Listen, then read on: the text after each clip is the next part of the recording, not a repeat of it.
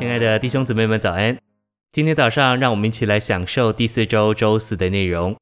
今天的经节是《约翰福音》十一章二十五节：“我是复活，我是生命，信入我的人，虽然死了，也必复活。”《罗马书》八章十三节：“你们若靠着那灵治死身体的行为，必要活着。”以及《哥林多后书》四章十一节：“因为我们这活着的人，时常为耶稣被交于死。”使耶稣的生命也在我们这必死的肉身上显明出来。诚心喂养，复活就是那灵，而那灵乃是经过过程并终极完成的三一神。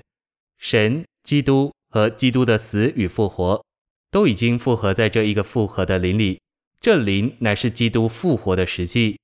复活是一个人位，因为基督说他就是复活。生命和光也是人位，基督说。他就是生命，他就是光，但没有一节说基督是死。我们可以用所有格的说法，基督的死，因为死不是终极的完成，终极的完成乃是复活。三一神所经过的过程，终极完成于复活，因此复活就是这位终极完成的神。信息选读：人生满了烦恼、忧虑和各种悲伤的事，我们唯有借着这位是复活的神。才能使我们全人摆脱这些事。这位复活的神就是那灵，那灵杀死，那灵也叫人复活。这是因为基督杀死的死和他拔高的复活，都复合在我们所享受的复合之灵里。当我们享受复合的灵时，我们就经历了内里的杀死和内里的复活。只要我们有这种杀死和复活，我们就有神。杀死加上复活就是神，神在我们里面运行。在我们里面做工，并在我们里面起作用。他将他自己给我们，做我们所需要的一切，以过基督徒的生活。我们需要一直经历那灵对基督复活及其大能的应用。五位姊妹可能住在同一个公寓里，在这公寓里，他们每一个人都必须谨慎地做每一件事，不然他们就会彼此冒犯。我们若想要从神为我们安排的环境里逃走，就不会有喜乐和平安。当我们留在这受限制的环境里，就能经历复活。为了要经历复活，我们也需要在话语上受限制。